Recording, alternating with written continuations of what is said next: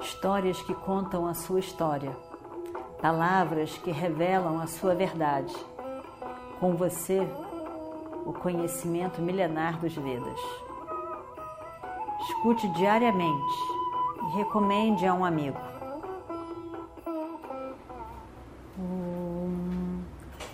Vakratunda Mahakaya Surya Koti Samaprabha Nirvignam Kurumedeva Sarvakaryeshu Sarvada Continuando então a nossa história do Mahabharata.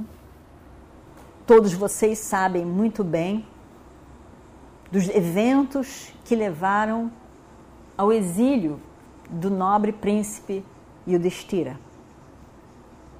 junto com seus irmãos e a querida esposa Draupadi. Mas ainda assim, eu gostaria de refrescar a memória de todos.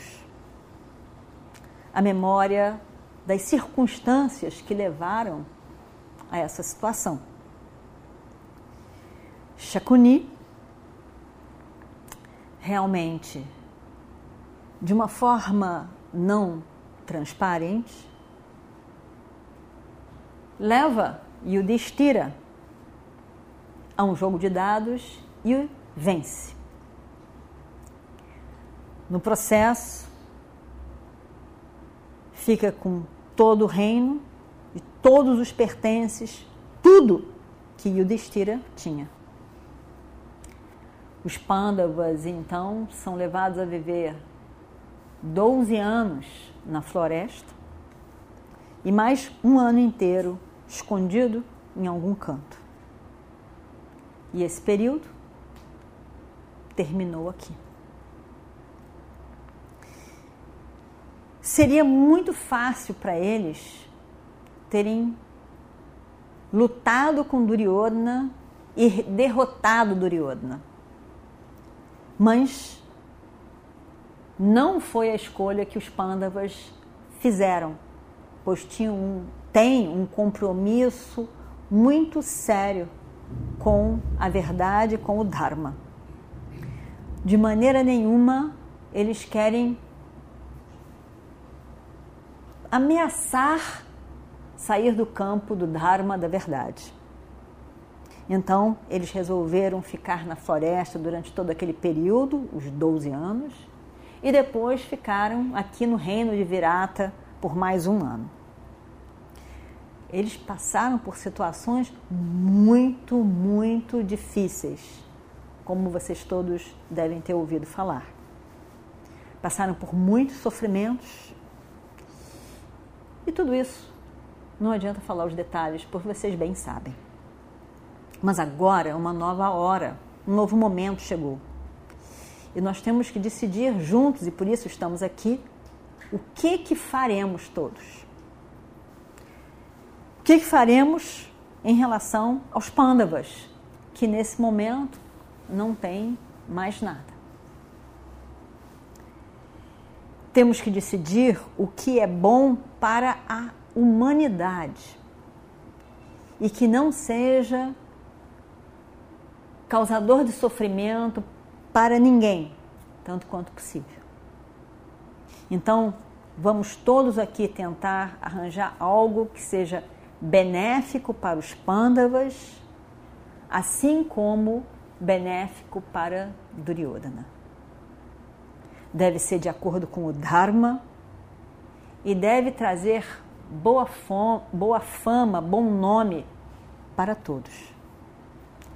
Não deve ferir a reputação dos, dos Pandavas, nem tampouco ferir a sua honra. O nobre Yudhishthira abriu mão do reino pelo Dharma Quer dizer, ele não tentou lutar e ganhar na força. Foi aquela situação. Ele achou que ele deveria. Se o, tio não disse nada contrário, ele devia de aceitar a situação. Ele preferiu viver como mendicante sem nada do que lutar de uma forma errada. Mas afinal de contas, a gente tem que lembrar que o reino dos Kurus pertence de direito a Yudhishthira. Ele é o mais velho entre todos os primos. E a sucessão de reis funciona dessa maneira. Porém, Dhritarashtra, apesar de saber disso, não fez nada, não disse nada. Mas, em algum momento, lembrando-se de que seria justo, deu metade do reino a Yudhishthira e os irmãos. Aquele, aquela parte que era chamada de Kandavaprasta, que todo mundo sabe muito bem que é Kandavaprasta, era aquele lugar que era um deserto, mas que mais tarde foi chamado de Indrapasta, depois de todas as reformas feitas pelos Pandavas. E esse reino prosperou grandemente na mão de Yudhishthira e dos seus irmãos. Ele fez grande ritual de Rajasuya, foi reconhecido como um grande monarca entre todos os outros reis, e essa grande terra, próspera terra, foi tirada do Yudhishthira pelos filhos de Dhritarashtra. Não é que eles tenham lutado e tenham ganho as terras através da luta. Não é que não teve nada adequado ali para que a terra fosse fosse tirada deles, e sim por meios completamente ilícitos. Aliás, eles sofreram desde o dia que eles chegaram em Hastinapura. Mas, que vocês também hão de lembrar, eles sofreram várias coisas, inclusive aquela casa de laca que foi presenteada a eles e que houve toda a trama de tocar fogo e eles quase morreram queimados. E este era exatamente o plano que se tinha, que eles morressem queimados. Considerando tudo isso, diz Krishna, considerando essa injustiça que já foi feita para eles, considerando toda essa trama escondida dos seus primos em Hastinapura, considerando também que a avareza de Duryodhana, que não quer dar metade do reino, ainda assim ele ficaria com muito, muitas terras, mas ele não quer abrir mão de nada. E considerando que os Pandavas também têm vários aliados, nós temos que decidir realmente o que, que se faz, o que, que devemos fazer frente a essa situação. Nós temos que ver que o que, que será feito em relação a Yudhishthira, de forma que ele não sofra novamente. Eu convido a todos a dar as, todos que estão aqui reunidos a darem suas opiniões em relação ao que deve ser feito. Os os Pandavas poderiam ter destruído os Kauravas muito tempo atrás, mas não foi a escolha de Yudhishthira e dos seus irmãos, que são pessoas dármicas. E então, eh, os Pandavas resolveram fazer tudo o que, que eles puderam corretamente até o final. E aí então eh, sobra essa situação. O que, que será feito? Que, que será feito com essa situação entre os Kauravas e Pandavas. Porque se nada for resolvido, a guerra vai acontecer.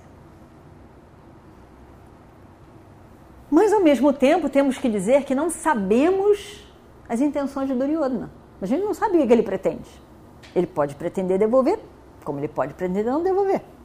Então, sem saber o que, que ele pretende, a gente não consegue decidir o que, que faremos. Então, a minha sugestão é que uma pessoa que seja que seja que, que possa ir, uma pessoa significativa, uma pessoa dármica, que possa falar sem agressão, que possa falar adequadamente, respeitosamente, vá representando os interesses de Yudhishthira e falar com Duryodhana. falar com Duryodhana de uma forma respeitosa, sem ofendê-lo de maneira nenhuma, mas apresentando a, o, o, desejo de Yudhishthira. Mas se houver qualquer outra sugestão, por favor, falem. Krishna senta-se então, daquele mesmo jeito dele, e eh, sem querer tomar partido de nada. O partido de Krishna era o Dharma. Balarama. Balarama é o irmão de Krishna, irmão mais velho de Krishna. Balarama, vocês lembram de Balarama? Balarama, ele era bom no Gada. E Balarama foi mestre de Duryodhana. E Balarama realmente gostava de Duryodhana. Não que Duryodhana fosse uma pessoa que não, merece, não merecesse ser amada, ele tinha muitas qualidades. Ele era, ele realmente, ele tinha muitas qualidades. Ele, ele era muito bom na arma, ele era muito caloroso também com todos, muito de uma personalidade muito atraente também, e que também gostava muito de Balarama. Mas, ao mesmo tempo, tinha uma conversa mole que conseguia convencer as pessoas do que ele queria convencer. E aí então, Balarama se levanta. Balarama era muito bonito também, de feições muito agradáveis. E sempre usava uma, uma seda azul que caía muito bem nele. E ele se levanta e aí ele diz: e vamos ver o que acontece no próximo capítulo. Om Shri Guru Bhyo Namaha Harihi Om Histórias que contam a sua história, palavras que revelam a sua verdade. Com você, o conhecimento milenar dos Vedas. Escute diariamente e recomende a um amigo.